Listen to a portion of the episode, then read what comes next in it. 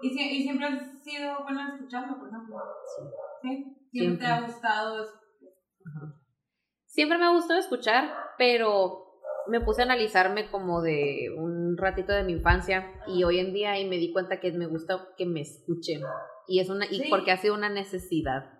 Porque antes era como ay quién me está escuchando quién me está haciendo caso y así oh, de hecho tengo una anécdota bien triste Ya vamos a llorar. sí ya ya llegó la hora triste tengo una tía con la que ahora pues sí ya me llevo bien pero antes y me refiero a cuando yo tenía a lo mejor menos de 10 años yo me ponía a cantar, me ponía a platicar y me decía, ya cállate. Es más, me decía, ¿quién canta esa canción? Y yo, ah, fulanito. ¿De qué quieres la canta? ¡Ay, güey! ¿Cómo me esa, esa respuesta? Sí me dolía.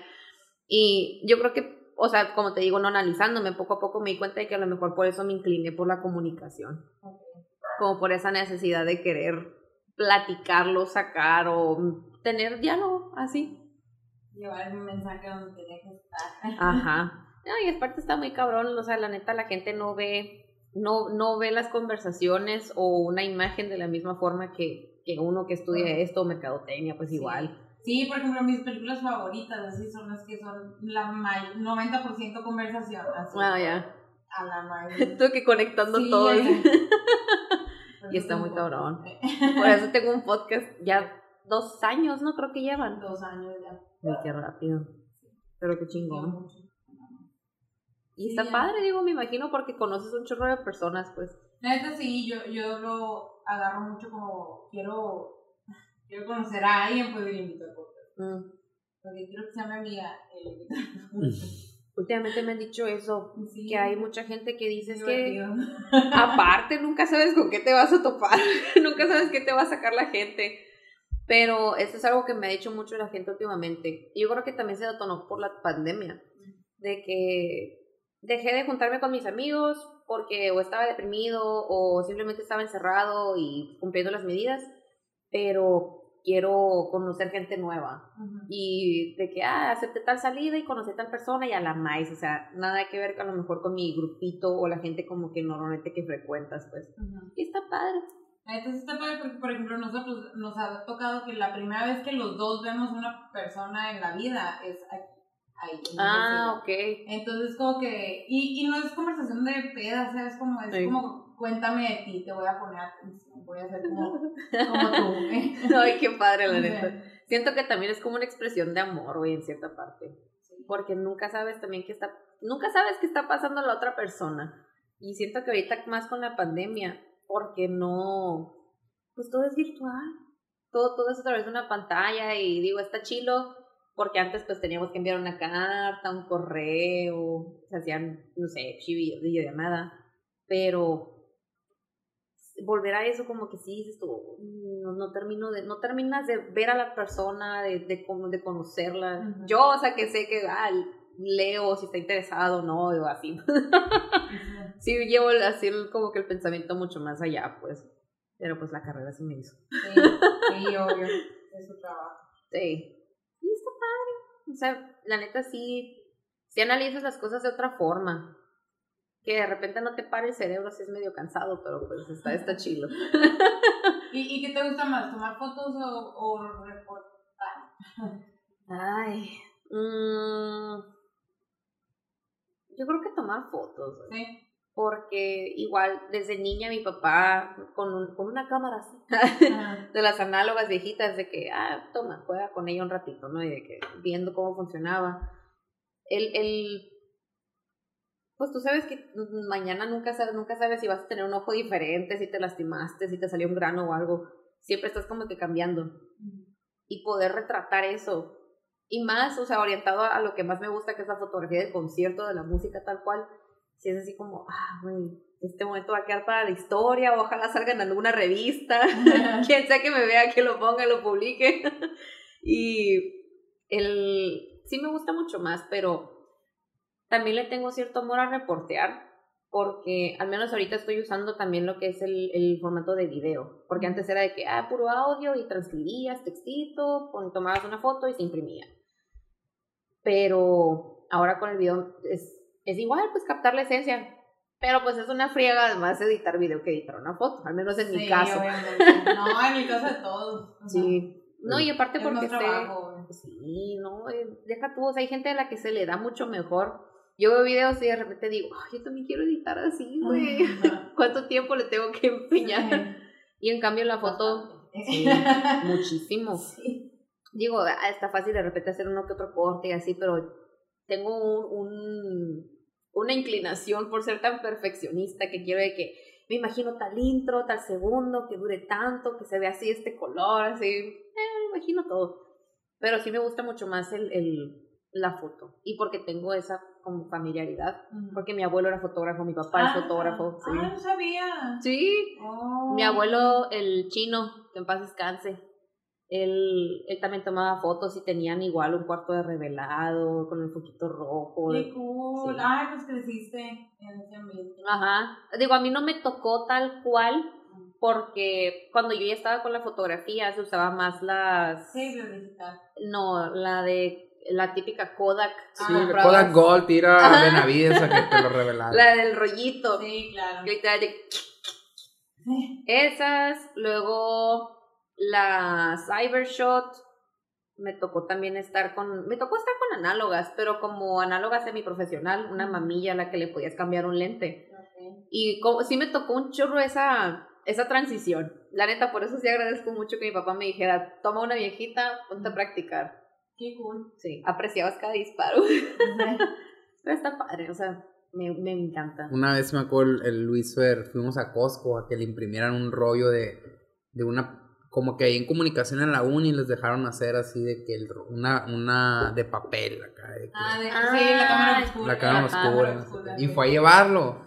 Y así como que la del Costco acá. ¿Esto qué, güey? Acá. ¿Qué hago con él, güey? Y, y el Luis acá bien indignado. ¿Qué? Pues, pues de aquí salió todo. No. Que era una bien apasionado aquí el otro morro. Se te que velaron sí. todas las fotos. Está ahí curado cuando funciona tu cámara Tu oscura. cámara oscura. Anirata me enseñó a mí. ¿A quién? Anirata, ¿no la conoces? Es Sí, la coordi- sí, es Ah, la pues está- coordinadora. Sí, ahorita está en Vino la. también en el, po- al podcast. Neta. Digo, porque me puse a buscar así a ver todo, si no la Ah, sí, encontré. al principio, pues, hace rato. ¡Qué chilo! Pues sí, ella fue. Bueno, a mí me tocó conocerla en 2010, finales del 2018.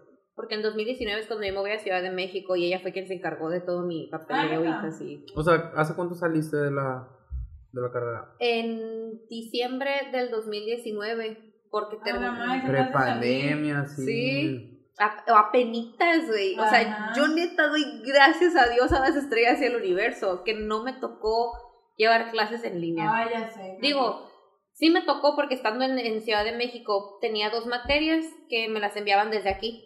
Y me decían, ah, tal trabajo, Sí, investiga. diferente, dos materias a, A ¿Y todo. qué hacías en Ciudad de. México? De enero a mayo eh, estuve como movilidad académica, nada más Mm. estudiando. Eh, y la neta creo que fue un semestre muy chingón porque solo estudiaba. O sea, fue de que, ah, la peda, la fiesta, estudiar, cumplía. Y siempre he sido muy cumplida. Siempre soy, la neta sí soy una teta. Y en el verano, pues ya sí vi necesidad de agarrar trabajo. Mm, me vine para entrar en Expreso mm, y literal, creo que fue un martes cuando envié el, el currículum. Un miércoles, el miércoles siguiente me hablaron de que, ah, puedes venir mañana. Y yo, no, llego el viernes a, a Hermosillo. Ah, bueno, vente el viernes en la tarde. Fui el viernes en la tarde y me dijeron, trae tus papeles. Y yo, no, voy a disfrutar mi fin de semana. El lunes se los llevé y el martes empecé. Y mm, contó que como a la semana y media me dicen de la Universidad Intercontinental, donde estaba en Ciudad de México, oye, pues tienes oportunidad de terminar tu carrera, tu último semestre, ¿vienes o no? Ok, y yo de que, ¡Ah! sí, güey, oh, que sí. Y llegué a un trato ahí en Expreso donde me podía ir, pero de agosto a diciembre tenía que cubrir las mañaneras Mm. las conferencias mañaneras ahí del AMLO. Y dije, ay, no hay pedo, todo bien. Nunca, la neta, nunca me importó, no, no se importó, nunca me interesó tanto la política. Hasta que comprendí la importancia que tiene eh, lo que decíamos ahorita, pues como Ujú. toda la política está involucrada, ya sean en teorías, en conspirativas, en, mafia, en, to- en todo. O sea que te aventaste seis meses viendo las mañaneras. Todos los días. No era de que todos los días fuera porque sí, de repente las veía en la tele, pero sí, era todos los días verla, eh, hacer un reporte como de lo más destacado. Si hablaba de Sonora, que era lo que más nos importaba porque yo era como corresponsal, bueno, no era como, era, era corresponsal, ajá. Eh, tenía que hacer así el reporte, ah, hoy habló de tal, tal, tal, y dijo esto y así, porque me hacían enlace eh, radiofónico, no, telefónico para la radio. y era así todos los días. Aquí empezaba el noticiero a las 7, que eran mis 5. Pues nueve ya. Mis nueve, ajá, que ya se habían terminado las, las conferencias. Entonces ya, ya tenía yo, literal, en cuanto terminaba la conferencia, yo con el celular, así, así, así, y luego te marcaban y ya das información. Te chutabas dos horas, si no es que dos horas y media de la conferencia para estar en un enlace de tres minutos, así. y ni modo. no que te quedaste dormido. Es que. Sí, güey. es que sí me invita. O sea, por cómo hablas o todo. Ay, A mí me arrulla, lo puedo poner y ay, vamos a. Ajá. Y siento que también es. No siento, sé o me imagino, ya el equipo de comunicación me lo podrá confirmar, que es parte de su estrategia. Porque, pues, ¿cómo vas a llenar dos horas de eso? Y aparte, si tú, te, la neta, quienes nos ponemos a checar y ver la conferencia, son dos horas en las que responde a lo mejor unas cuatro preguntas bien. Yo me acuerdo que mi primer día me tocó hacerle una pregunta. Llevaba la mano sudando con el micrófono así. ¿Y qué le preguntaste? Era. Eh, Uy, no me acuerdo, ¿No pero. Pero en YouTube, mira, aquí lo ponemos. sé que fue el 17 de agosto del 2019. Y la, la neta de esa pregunta no me acuerdo muy bien, pero sí de la segunda. Era, y justo tiene que ver con este tiempo, ¿no? Le pregunté, oiga, Presi, usted dijo que para el estadio Héctor Espino iba a destinar no sé cuántos millones para que se hiciera como un mall, creo que querían. No, querían hacer un mall O una y lo villa. compró. O sea, lo iba a vender el gobierno Ah. estatal. Ajá, Entonces, como que el gobierno federal dijo: Yo te lo compro para hacer una escuela de béisbol. ándale. Porque iban a venderlo a quien quisiera hacer lo que ajá, quisiera. el mejor postor. Sí, porque su plan pues es que es eso, que en cada estadio, estado haya una escuela de béisbol. Ajá. Y yo le dije, no, pues es que usted pidió esto, dijo que en tanto tiempo y así. Y yo de que, respóndame. Y de repente me dijo, esa pregunta es complicada, luego la podemos ver. Ah, Y no me respondió, yo de que, ¡oh! La mejor respuesta que ha dado, yo creo. no, güey, ne- neta, da, da coraje. Porque, claro que da coraje porque Oye, y es un show, ¿no? Para, para, o sea, para tener como permiso de que te... Sí. ¿Cómo empieza todo? A ver, llegas acá en la mañana ahí. Sí, guacha. Eh, yo tenía que agarrar el metro. Pinche 5 de la mañana, cielo negro, así, friazo. Claro que. Ajá. Y tenías que ir, form o sea, yo, yo la neta sí iba a formar porque pues iba con, con la línea, ¿no? De todos los demás periodistas. Yo era la más joven, yo era la reportera más joven que estaba en ese momento. Y ya, ibas en el metro. La neta siempre me dio mucho miedo quedarme dormida en el metro, por eso como que siempre iba a pilas. Llego y a las 7 comienza la conferencia, pero tú tienes que estar desde las 6, 6, 6 y media, dependiendo de qué lugar quieras, porque hay dos filas, una para los que la cubren a diario y otra donde van los invitados, los que vienen a lo mejor un día sí, un día no, o vine y es mi primera vez, así. Está el famoso Lord Molecula, un señor de, de, de moñito, Un bigotito. Ajá, y bigotito. A ese señor siempre lo veías allá a las seis, güey. Y luego me enteré que tenía un depa por ahí cerca. que- Obviamente. que- y me da mucha cura porque si te metes a su Twitter, en la cabecera dice, el que madruga le toca la primera silla o algo así. Ajá. Acá bien mamón. la primera silla enfrentito de este vato. Y eh, llegabas, ya estaban algunos en la fila, te tenías que esperar. Lo único que hacían era, te veían tu gafete de medio, porque tenías, tienes que llevar el de medio y también el que te da especialmente la, la pues sí, no comunicación de la República. Eh, y decía invitado o fulanito de tal, de tal medio, bien personalizado.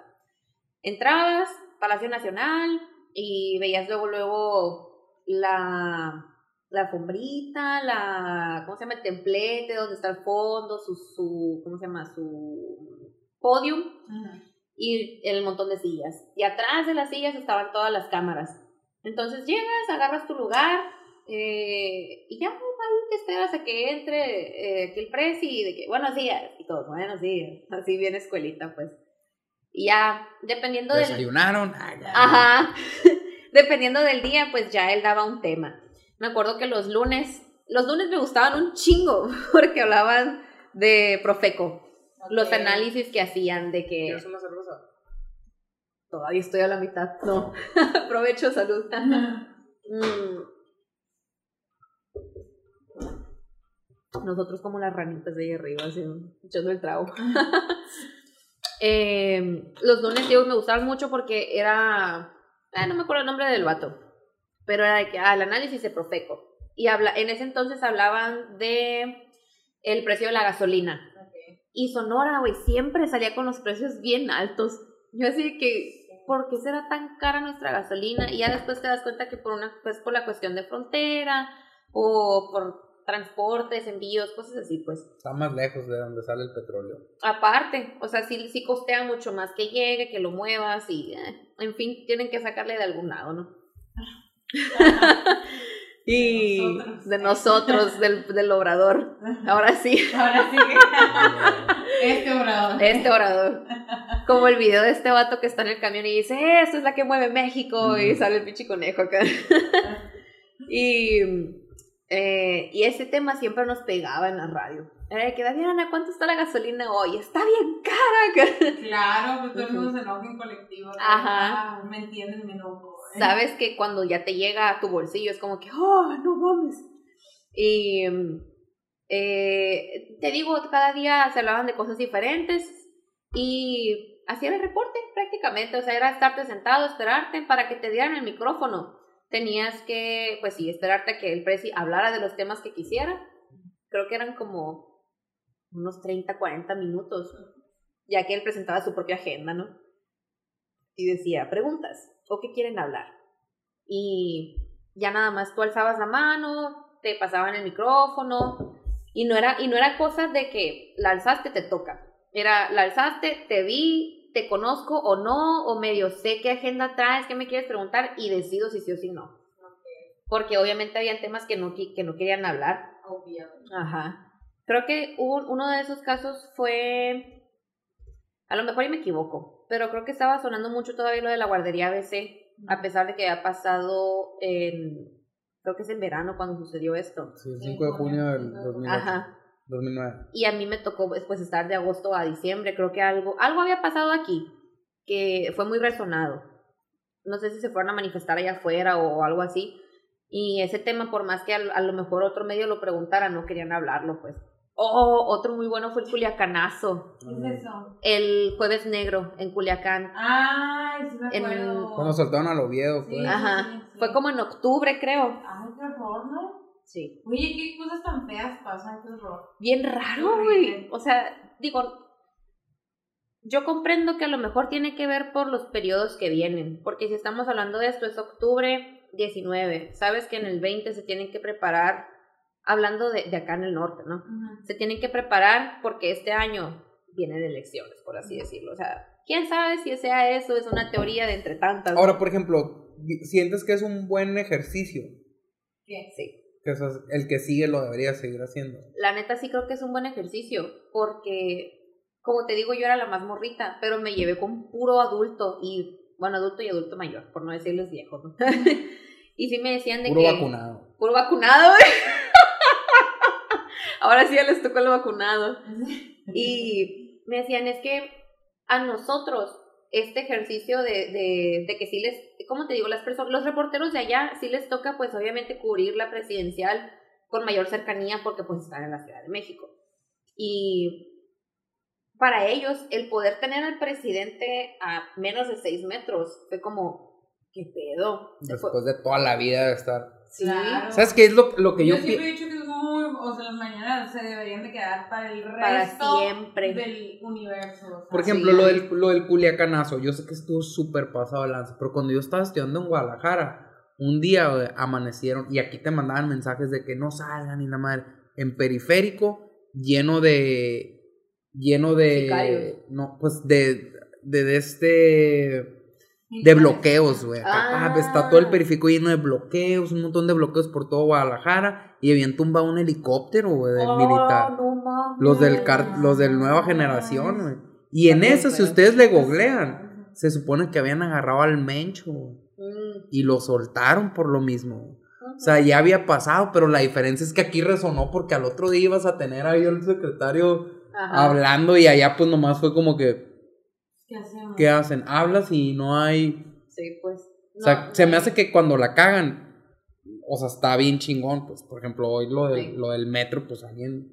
eh, Alguien tuvo que salir a dar la a cara. dar la Ajá. cara, güey. Sí. Se supone que fue Por Claudia todo, Sheinbaum. deja tú por todo, o sea, estás viendo a tu presidente hablar, pendejado o no, pues, estás viendo a tu presidente hablar, sabes lo que traes, sabes, o sea, sabes todo, no todo, pues, pero lo tienes ahí, pues, sabes, o sea, lo puedes escuchar si quieres, nadie te va a contar, lo puedes escuchar tú.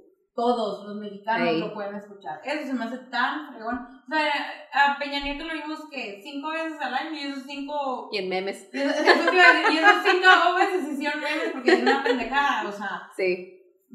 Imagínate que Peña Nieto hubiera tenido que hacer las mañaneras, no. No, hombre. Bye. La neta, eso sí. O tal vez nos hubiera sorprendido, pues son muy Ay. buenas las mañaneras, no sé. ¿Quién sabe? No, Yo, no, no, no, obvia- obviamente no, no creo que no.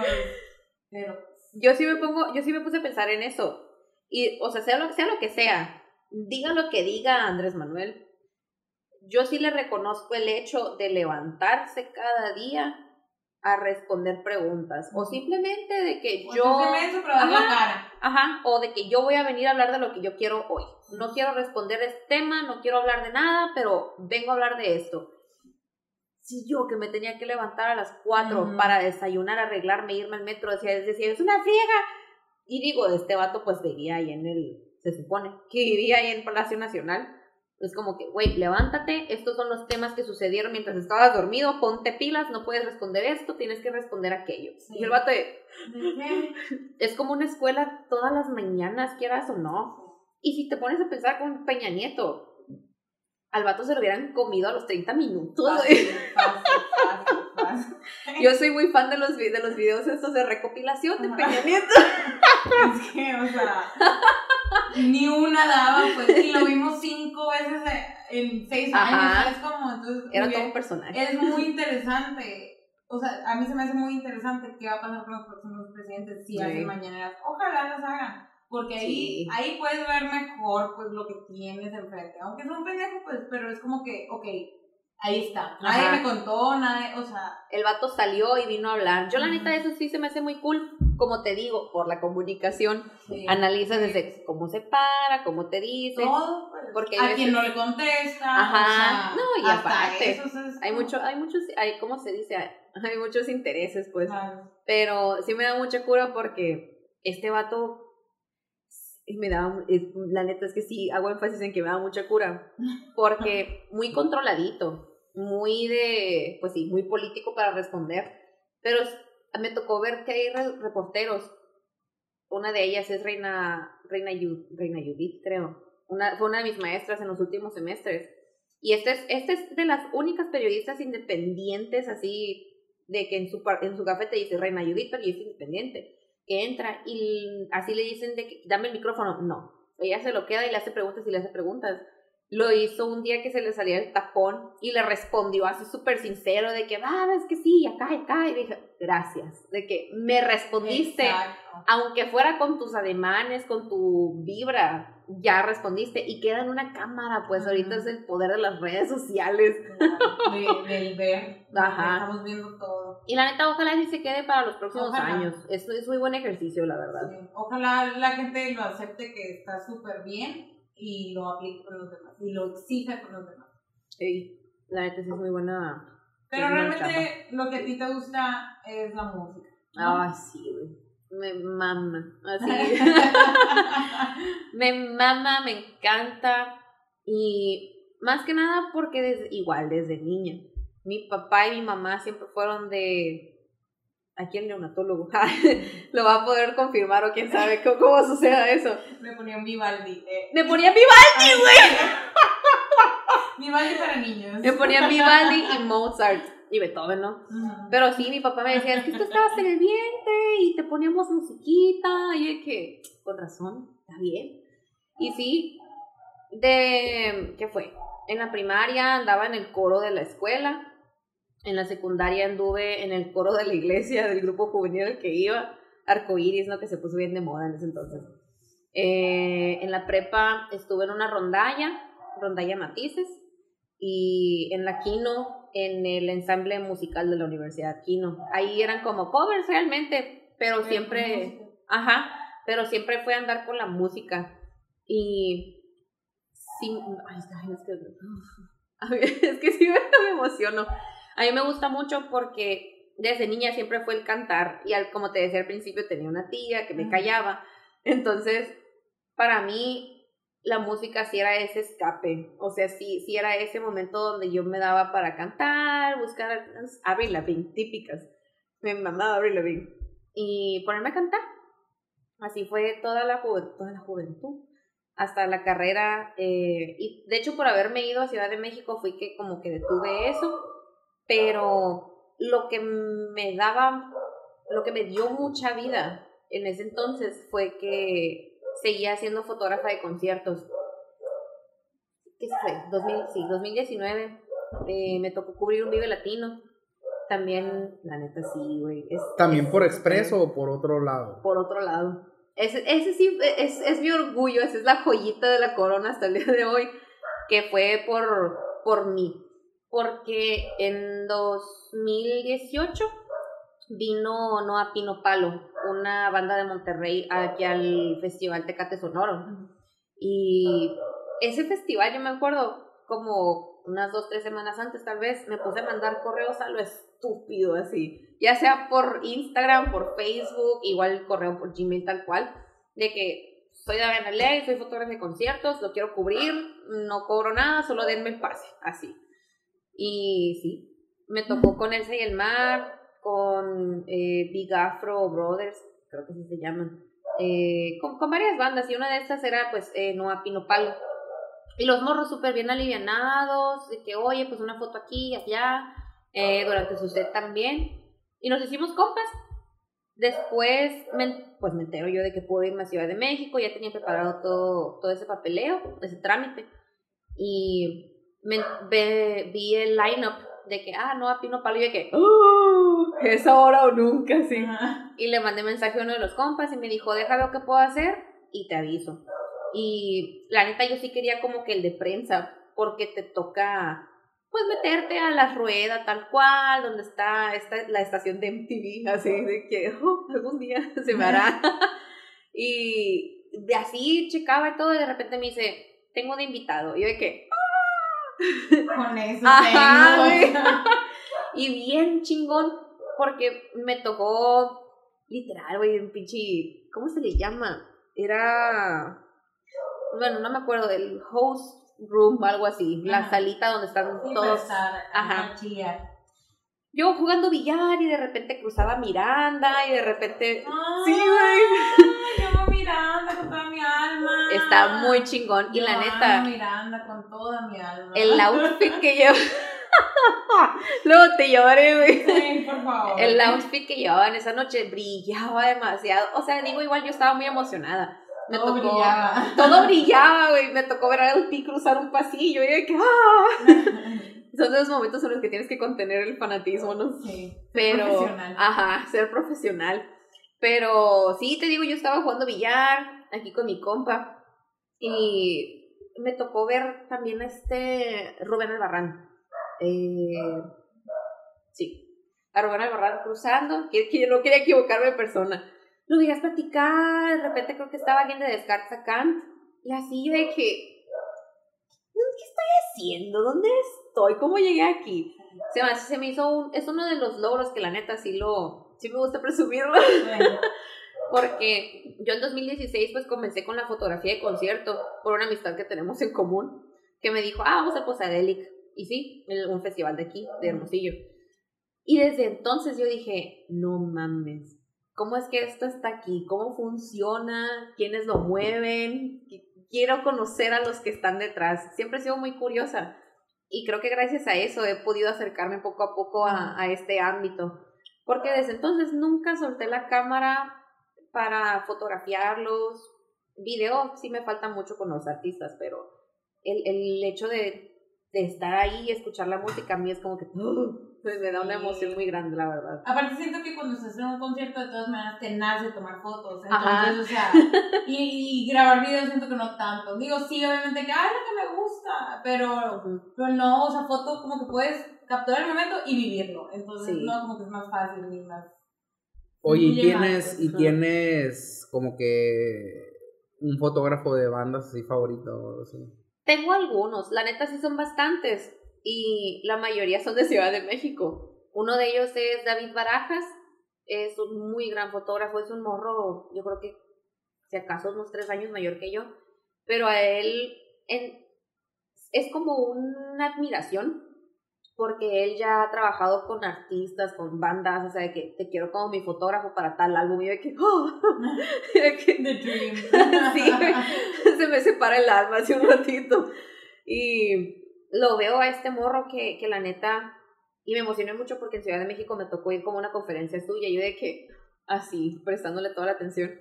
Es a él, está otro muchacho que se llama Carlos Maicote, también de, de Ciudad de México. Ah, algo a lo, que, a lo que sí aspiro algún día es a Annie Leibovitz, Leibovitz pero ella es más como de retrato, es la que hace las Las fotografías. portadas. y Ajá. Es quien hace las portadas, creo que de Vogue, Vogue o él, me equivocaría, pero pues alguna de esas dos. Sí.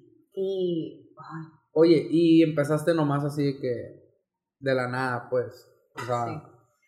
Mm, en ese Posadelic del 2016 o sea, ahí te invitaron nomás o te dijeron, "Oye, ¿no quieres ir a tomar las fotos del evento?" Hombre, fue, fue una fiesta, o sea, porque Ah, ok. ese, fue el, ese fue el primer Posadelic con el que llegaron eh, la The Mud Howlers.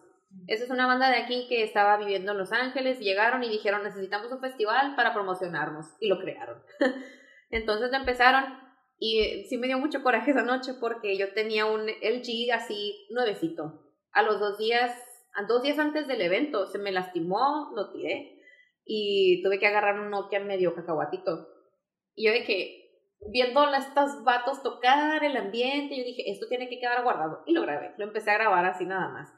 Y bien padre porque ese video, si todavía existiera, sería bien popular hoy en día porque tenía todas las series de vintage, Sí, de VHS. sí, sí. Ahorita mientras más se traba la cámara, Mejor. más cool. Ajá, esa es la moda.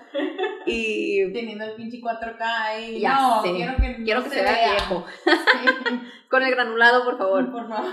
Y el pedo fue que en Ciudad de México me robaron la laptop y ahí se fue ese video. Entonces, uh, perdí un chorro de cosas, pero ya. Ahora dilo sin La vida llorar. Y así empecé. O sea, la neta, con el celular lo tomé y Oh. dije, ajá, ojalá me hubiera traído la cámara. Y pues como fotógrafa desde niña, ya después me decían, oye, va a haber tanto kin. O, y la neta me empecé a ver bien metiche de que, ¿quiénes son ustedes? ¿Qué bandas son? ¿Qué tocan?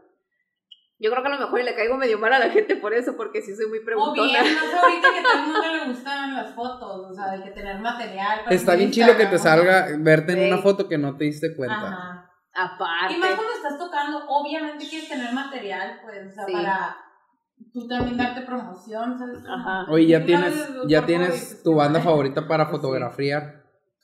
Eh, afortunadamente una de esas personas ya la fotografié, a Natalia Laforcade, Ujú.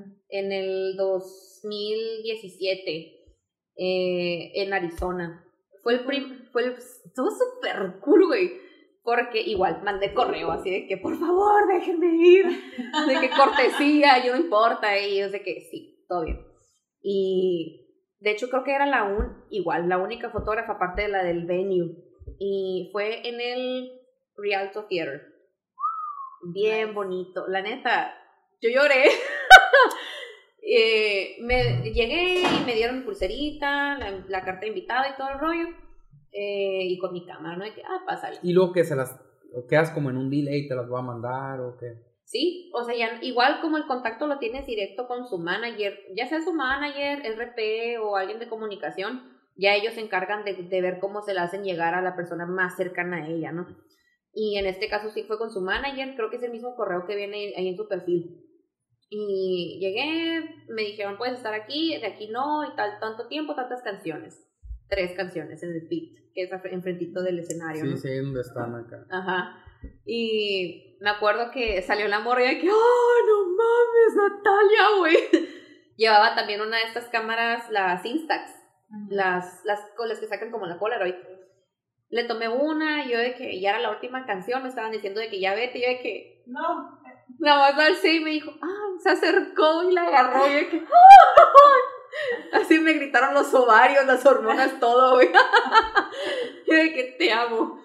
Y total, agarró la foto, tomé, tomé video y todo, y, y ya, alejé. Y llorando de que lo logré y lo más. Ella es una de las bandas que, bueno, O sea, artistas. que. Ajá, a los que la neta sí a- añoraba, deseaba con todo mi ser fotografiarla. Y eso estuvo bien chingón porque literal dije, es en Arizona, o me voy sola o me voy acompañada. Nadie podía acompañarme, me fui sola. Me agarré el camión de las mm, del mediodía, pon tú. El concierto era como a las 8, a las 7 tenías que entrar. Eh, llegué, me fui a un bar, me puse a platicar con gente, de repente me cambié, me Al visté. Congress ahí enfrente. Ajá, ah, era un bar así, enfrente o en- enseguidita, no ¿El me del acuerdo. No, era, era un bar así desde la calle. El Bauderville. Ay, Más adelantito. el Ah, bar que está enfrente. no me acuerdo. Ojalá es fuera que el Congress está veces. chilo, pues Ya está. ya, ya sé que ese era tu punto que dije que sí. ahí mero. Ahí fue. No, la neta, ojalá me acordara, pero tengo esa suerte de que me encuentro con gente muy, ching, muy chingla ani- alivianada. Y yo de que, ah, platicando, tomando la cheve y todo. Ya me fui allá adentro. De- Terminó el concierto como a las, ¿qué será? Una de la mañana, tal vez. De ahí, luego, luego al, al Tufesa para agarrar el camión de regreso y llegué aquí a Hermosillo de nuevo como a las 5 o 6 de la mañana y me fui al trabajo. Y de que lo logré, pero aquí están las fotos así. No, no, neta, no me importó el cansancio. O sea, era tanta mi euforia y, y mi amor de que lo hice, lo logré y todo, que llegué, nada más terminé mi trabajo, llegué y dije, ¡ah! Muertísima. Es ella, eh, alguien con quien he batallado mucho, con Mon Laferte, Neta. muchísimo. Porque aquí estuvo en el Fagot en 2016, 16 o 17 creo. No, 17. Ajá. Y me acuerdo que igual, iba con unos amigos, le tomé fotos de lejos. Total, que también. Ahora sí. Sí, ahora sí. Mm. Le tomé fotos de lejos y ahí fue como que mi primer acercamiento. Después de ese, eh, fue el Tecate Sonoro, creo, Ajá. y había dicho que iba a dar conferencia de rueda de prensa. Y a la mera hora cancela. Y yo Neta. "Oh". y, y la neta, porque me gusta mucho ella, simplemente por eso. Gracias. Siento que es una persona que tiene mucha, mucha capacidad vocal. Sí. Yo, la neta. Y bien diferente, porque pues si tú te pones a investigarla, ella empezó con, eh, creo que era metal o algo, algo así, pues como Cristian Castro, se cuenta. algo que no esperabas que cantara, pero lo cantaba. Y de repente se, pues, se vino a este otro género. Y fue en ese Tecate Sonoro, pues no dio la conferencia, ahí pensaba fotografiarla. Y después me fui a seguirla al Machaca Fest. Fue, fue el primer festival al que salí de, de, de Sonora, fuera de Sonora. Y ahí sí, de plano, pues ya, nada más era de que verla y todo. Creo que en otras, pres- en otras, en otras ocasiones iba a venir, pero nunca me ha tocado poder estar frente a ella. Y es alguien que quiero entrevistar también. Es ella. mm, Taguela para que. Oye, y de bandas, lo- de bandas locales no tienes así las de que, ay, siempre les tomo fotos a estos vatos. Sí. La neta, a los que siempre, siempre, y simplemente porque llego, está señor Kino, porque son de los que más ha- hacen eventos también. Eh, está señor Kino, en su tiempo era Damar Howlers, lo logré.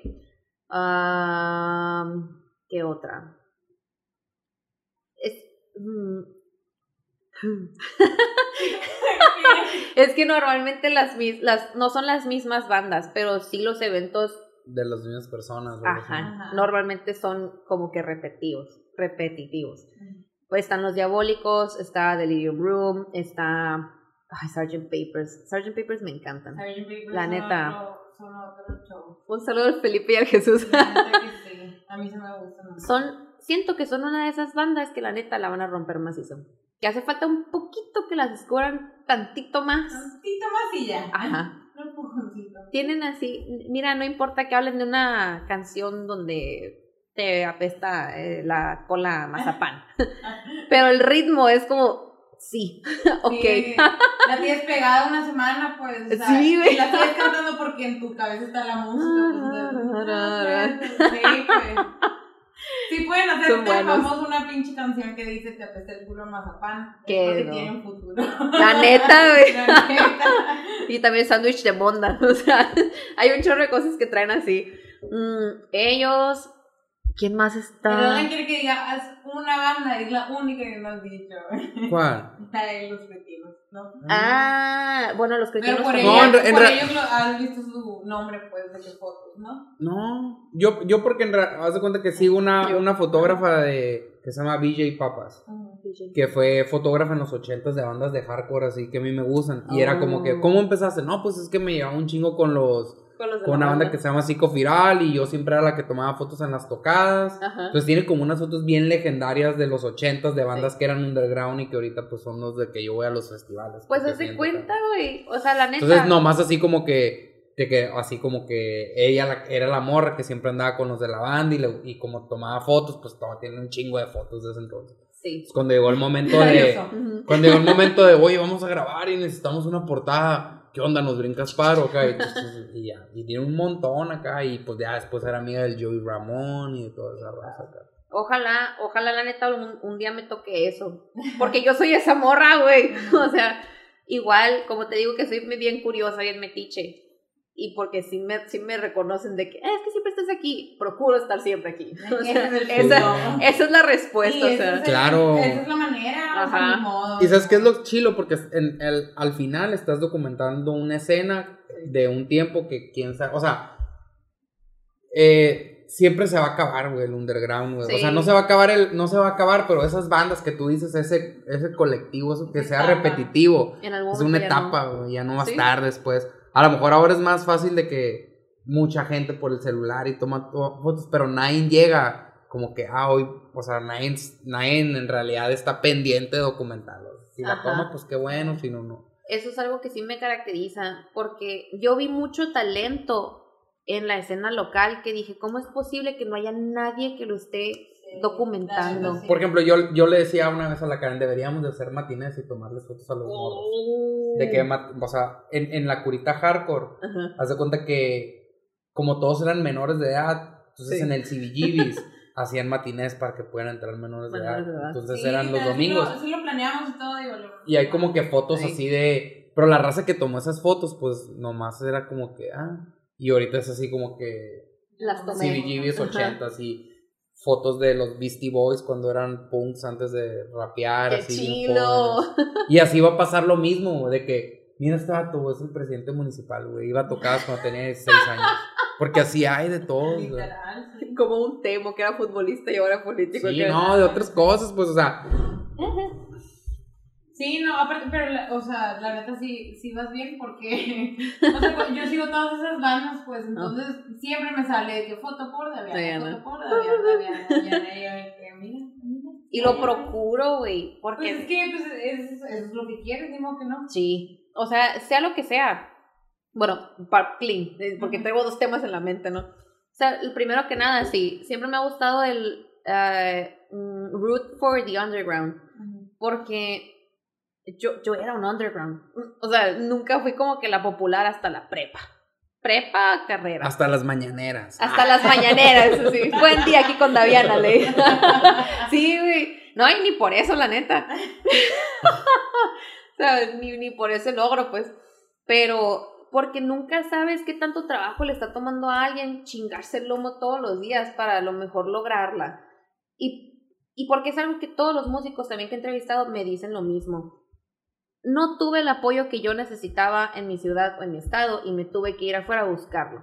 Y de que, güey, ¿cómo es posible esto? O sea, cuando se... Su Ajá, es una fuga de cerebros igual, pues. Sí, y también lo que pasa es simplemente que llega un momento en que no puedes estar tocando todos los viernes para la misma gente. Ajá. Sí, porque hay un lugar donde tocar y pues. No es rentable, pues. Y si es, a, a mí la neta eso es lo que me agüita, pues, porque sé que hay un chorro de raza que incluso ha estudiado música o que se metió curso, o sea, que la neta sí le están chingue y chingue para que de repente me tuve que ir. O ya no, ya no le continué porque no me fue bien. O sea, oh, eso a mí me agüita mucho porque siento que, que a lo mejor y me pudiera pasar también. Porque quieras o no, yo, yo la neta mi primera opción para estudiar siempre fue de que artes, o sea, ya fuera teatro, canto, danza. Pero como en ese momento tenía que irme a Ciudad de México, para mí fue un no puedo todavía. Me quedé, busqué algo que medio me acercara a ese ámbito y es lo que hago ahorita, pues difundo la escena cultural para poco a poco irme acercando así a lo que es ser artista, a cómo le hacen con su manager, a cómo le hacen para hacer su gira, cómo le haces para hacer una canción. O sea, poco a poco como que irme nutriendo de eso, porque la neta, la música está en mí. porque, o sea, sea, sea lo que sea, si quiero algún día dedicarme a eso, pues ya sea haciéndola o grabándole a alguien, produciéndolo, no sé.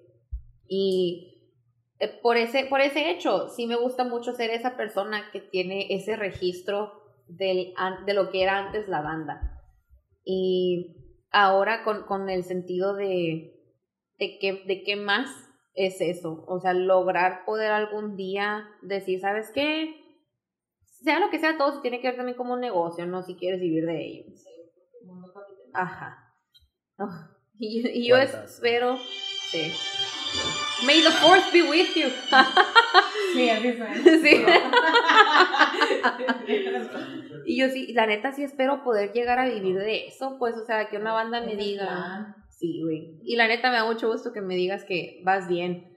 Es algo que me han repetido mucho últimamente. El, el, oye, es que te vi en tal lugar o que le entrevistaste a tal persona, eh, que, que estás moviendo, en qué parte.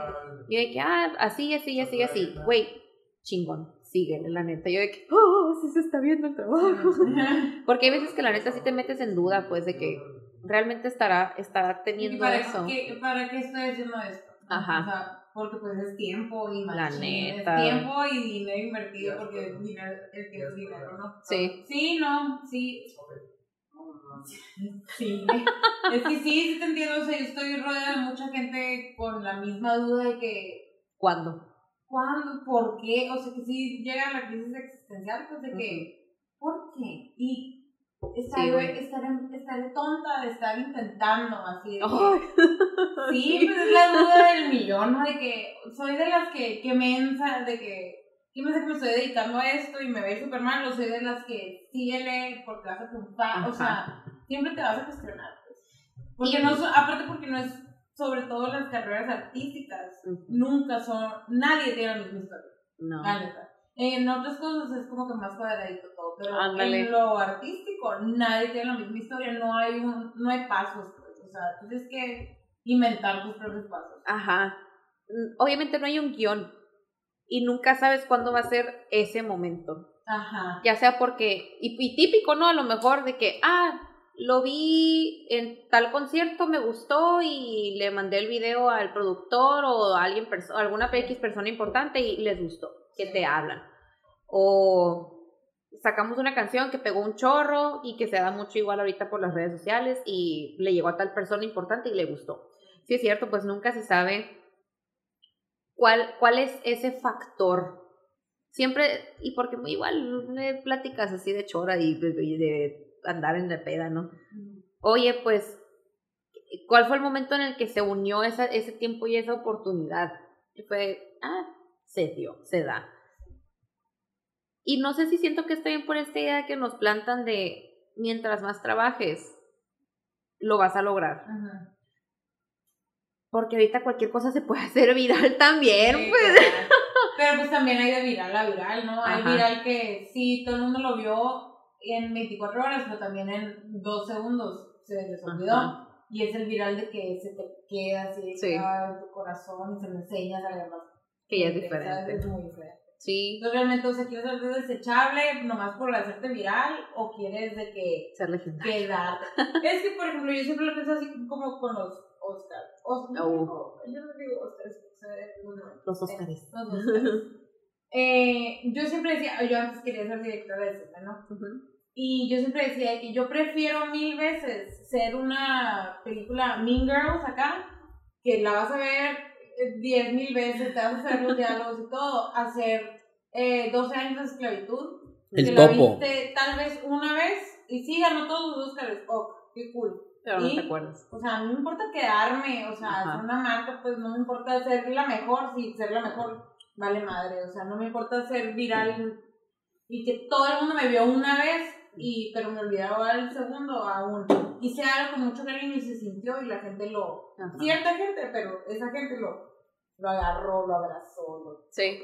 Sí, pues no quiere ser como una historia mexicana. Que la neta cualquiera se olvida de, las, de lo que ha pasado. pues. Y de hecho te iba a preguntar, ahorita que lo mencionas, ¿no? Ajá. Él quería ser. ¿Todavía te, te mama el cine? ¿Quieres serlo? Porque también sé que, que, que cumpliste un sueño, el de tener tu café. Sí, pues, me, o sea, siento que para mí lo visual, en general, siempre va a ser una manera que yo tengo para expresarme, porque desde chiquita lo estoy estudiando y todo, o sea, se me hace, se me hace muy obvio, entonces, por eso yo no lo puedo hacer.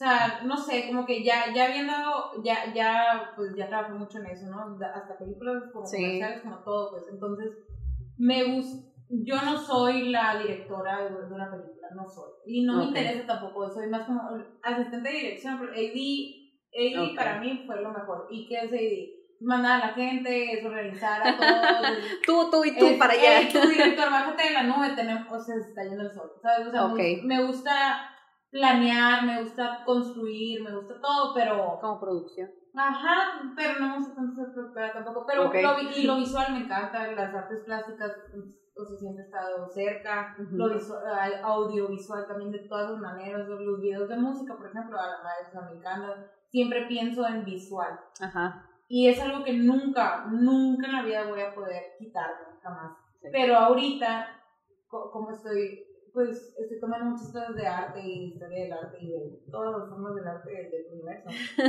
estoy como que aprendiendo a redirigir esa, Ah, esas visiones. pues. Ajá. O sea, de que no, en, fui- me fui por lo obvio, ¿no? El cine, visual, el cine.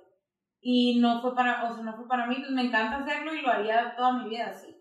Pero no soy la directora de cine que yo pensaba y en mi cabeza soy yo, no sé, soy otra cosa, pues entonces Ok. ahorita estoy investigando visualmente qué soy, pero es visual, yo lo sé. Sí, Entonces vamos era, a ver qué, qué sale. era como es- estas veces en las que, ah, no sé, la historia te da cierta línea y te vas, tienes como que lo obvio, una primera línea. Ajá. Pero ahorita es como ver, especializarte en, en qué otras opciones puede ser. Sí, pues. mientras más te metes, más ramas hay, entonces, o sea, Ok. no, ahorita mi cabeza está de... Pero yo, yo lo que le digo a mi mamá es que ya ves mucha gente de que se va a trabajar un café para Ajá. ser artista.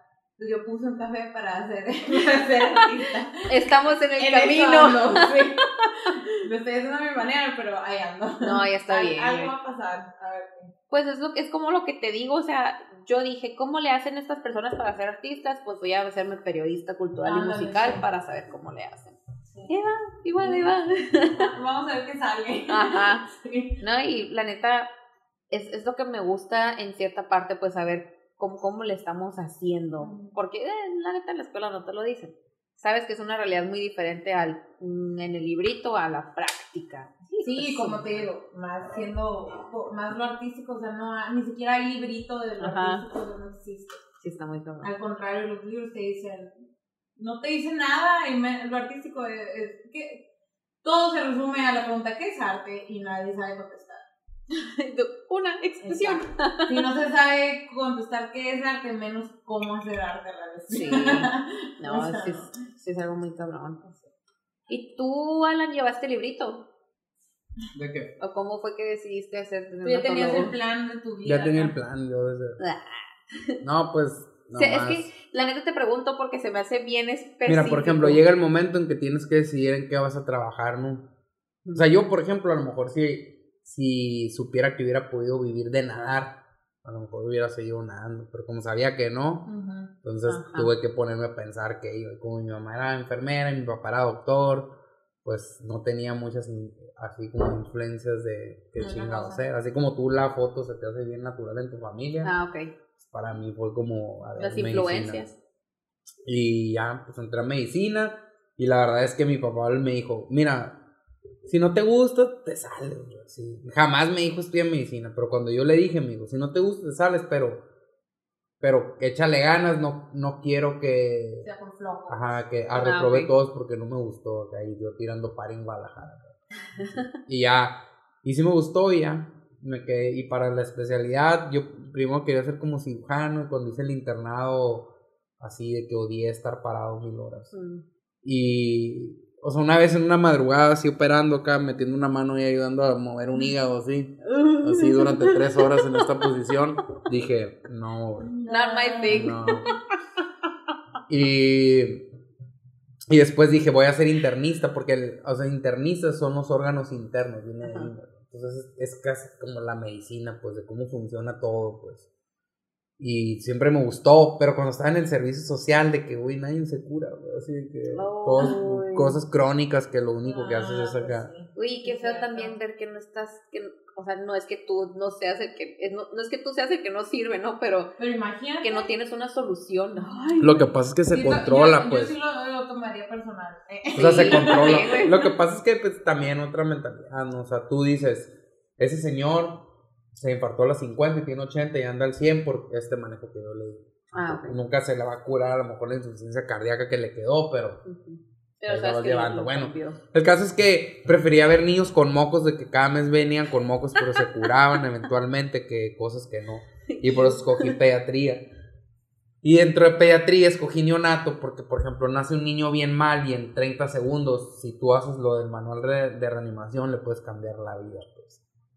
¿Sabes? De que ese niño nació sin respirar. Ah, y ese niño, no, pues fíjate que Es normal ya. ya es normal, ya va a vivir igual que todos. Una O sea, pregunta. como muy rápido. Ok. O sea, como que muy rápido podías. así. Entonces, así ese fue el camino como soy neonatólogo. Ok. Una pregunta medio. Siento que va a sonar medio culera. Pero sí, sí, sí, sí me llega mucho a la mente y más por los memes últimamente. Si sabes que tú eres el que decide si este cabrón o esta cabrona va a seguir con una vida que no pidió. Pues, pues desde antes había gente ya decidiendo, ¿no? Porque, güey. O sea, no te voy a preguntar pues cuántos partos a lo mejor has atendido o, o cuántos niños, No, pero. Sí, No, sí, pero ajá. pues lo del control prenatal y todo lo hace el ginecólogo. Yo la realidad, o sea, Ah, ok, sí, son cosas Sí, diferentes. o es sea- lo que yo le, le digo a la gente para. Yo, yo ya Para sé explicar. explicar todo con manzanitas. La RPS. Sí, literal, yo soy su RP. O sea, el, la mamá es la paciente del ginecólogo y el bebé es el paciente de él. O Ah, sea, en el momento en el que se separan esas dos, el alumno voltea a ver a la mamá, pues es puro bebé. Mm, ok. sí, o sea, básicamente yo siempre les digo, ¿a qué vas? Yo voy porque puedo seguir un cur puedo seguir el, el protocolo de reanimación neonatal de la Academia Americana del Corazón, que es el que rige casi todo el mundo. O sea, si un niño Es como un ISO. no respira, sí respira, no, o sea, De nacimiento. Sí, entonces, haz de cuenta que yo a eso voy a seguir un protocolo. Nació, lloró, tiene buen peso, sé las preguntas que tengo que hacer antes de que nazca y sé lo que tengo que saber antes de que nazca para anticiparme. Nace, llora, se va con la mamá. Na- o sea, tiene 26 semanas, sé lo que tengo que hacer cuando... Y haz de cuenta que es lo que hago yo. Ah, qué chido. Sí, porque si algo no está bien, ya lo tienen ahí. Porque en el momento de, oye, está mal el bebé, ven, ya. O sea, son, son segundos, pues, o sea, Es que tienen que tomar. Sí, no una- se una puede, decisión. ajá. sí. Por Wow. eso siempre tiene que haber un neonatólogo o un pediatra cuando nace un bebé. ¿Y siempre fuiste bueno para tomar decisiones así rápidas? Pues... No sé, pero por ejemplo, estaba hablando con la Caro Galás. Estaba hablando con la Caro Galas y me dice, tuve un paciente y le estuve dando cinta acá y siento que estoy cansada de que oh, todo lo que pensó en la consulta te pasa. Y yo, la verdad es que yo en la consulta no es tanto porque no me llegan cosas tan raras que en ese momento, o sea, por ejemplo, hoy de los pacientes que vi, todos sabía que tenía. Pero a la Caro le llegan enfermedades tan raras que tiene que... ajá. Pero... Caro genetista de San José. Pero cuando nace un bebé, ¿por qué no está respirando? Ahí es cuando... Ay, ¿Qué puede ser? El antibiótico, esto, esto, el circular de cordón, eso, eso.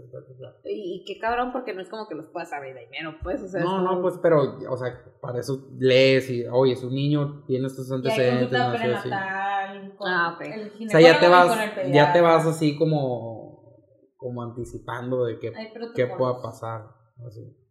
No, Diana, Diana, muchas gracias por venir. a ti, por- a ustedes, de hecho, por invitarme, la neta me la pasé muy chingón. Qué bueno.